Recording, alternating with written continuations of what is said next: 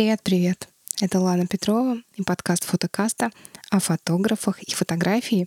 И сегодня мы будем говорить о том, как фотографу пересидеть карантин. Страшное слово, которое знают, по-моему, только родители школьников, потому что у них вечно какие-нибудь карантины случаются. А сейчас на карантин закрыли весь мир. И у всех образовалось огромное количество времени свободного, и люди не знают, как его потратить. Я думаю, спрошу фотографов в Фейсбуке, что они об этом думают? Как они потратят свое время на карантин? Знаете, это было очень классно, потому что я не получила ни одного унылого ответа. Все будут чем-то заниматься. У творческих людей, по-моему, не бывает состояния скуки в принципе, потому что мы вечно завалены проектами, съемками, разборками архивов. Смотрите, Анастасия Дубрава. Я раздумываю сделать фотопроект, как я сидела в карантине и переживала. Обалденно. Вообще прям я жду этот фотопроект. Я ее поймала на слове и пообещала, что когда она его сделает, я про этот фотопроект сделаю подкаст. Серьезно, сделаю.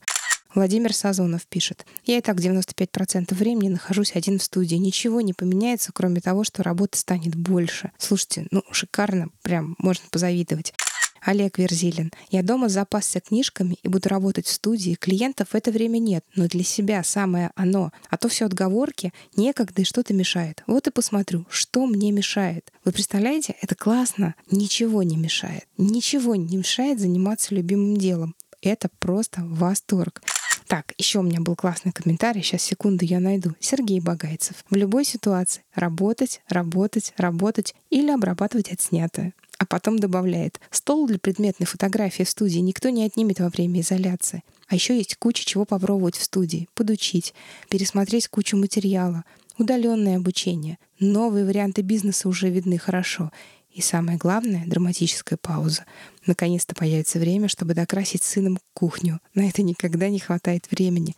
Нам изоляция не страшна. Прекрасный комментарий. Мне жутко нравится, когда люди не тратят время на нытье. По-моему, это очень круто и заслуживает реального уважения. Лена Елисеева пишет. Можно устроить мозговой штурм по поводу съемок. Идеи для будущего. Изоляция закончится, а идеи останутся. И тот, у кого много всяких обалденных мыслей для дела, просто не должен умереть вот от этого всего. Это, говорит, я добавила для тех, кто засомневается, что будущее наступит. Лен, я тоже думаю, что на самом деле все будет хорошо. И однозначно будущее наступит, и все будет прекрасно. Ну, просто надо пережить, пересидеть этот момент. Юлия Стусь пишет, начала рисовать маслом на холсте. Ну, здорово, классно. Так, какие комментарии еще есть? Юлия Тишкова. В случае отсутствия работы буду читать книги, подкасты слушать, тренироваться фотографии не только. Юль, ну вот подкасты слушать — это прям правильная идея, правда же? Подкасты — наше все. Я вот, например, хочу вам сказать, что Венская опера запустила бесплатные трансляции. Вот вы когда-нибудь были в Венской опере? Я не была. Я даже не слышала никогда. А вот сейчас обязательно послушаю, потому что, ну, боже мой, это же какой шанс. Кстати, Метрополитен Опера тоже сделала бесплатные онлайн-трансляции. Я вам в описании подкаста оставлю ссылки. Сходите обязательно и послушайте классную оперу. В Италии, вот, например, отменили плату за коммунальные услуги, жилье и выплату кредитов на период карантина. Мне кажется, если у нас так сделают, так это прям хорошие новости для многих, правда же? Есть еще такая новость про то, что открылся международный онлайн-бар для тех, кто скучает в карантине.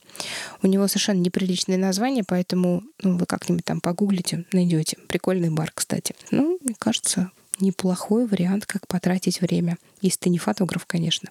А знаете, вот моя мама в тяжелые 90-е, когда все было очень-очень плохо, и не было продуктов, и как-то все было не карантин, а вообще было как-то очень долго и непонятно все это смута какая-то творилась в стране. Она как-то пошутила, что ой, говорит, скоро будем говорит, друг к другу ходить в гости на макароны. И эта фраза была такой какой-то грустной, очень горькой.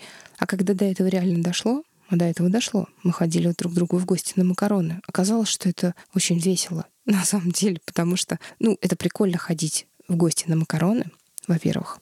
Во-вторых, макароны — это вкусно.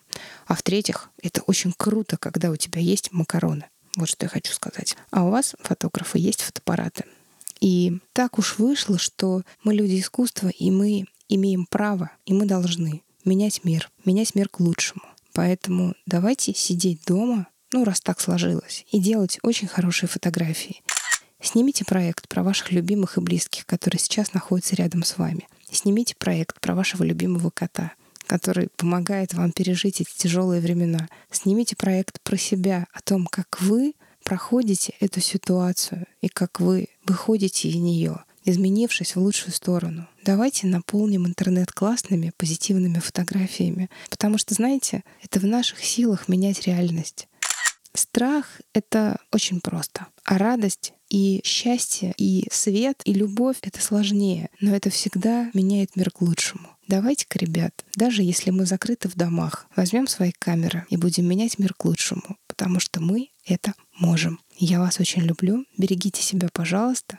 Скоро выйдет наш новый подкаст. Это такой внеочередной. Он просто, чтобы вы не вешали нос. Я вам обещаю, что все будет хорошо. Я очень жду ваши светлые, наполненные жизнью, радостью и счастьем снимки. Любите тех, кто находится рядом с вами. Обнимите их крепко-крепко. Сделайте самые лучшие ваши фотографии, не выходя из дома.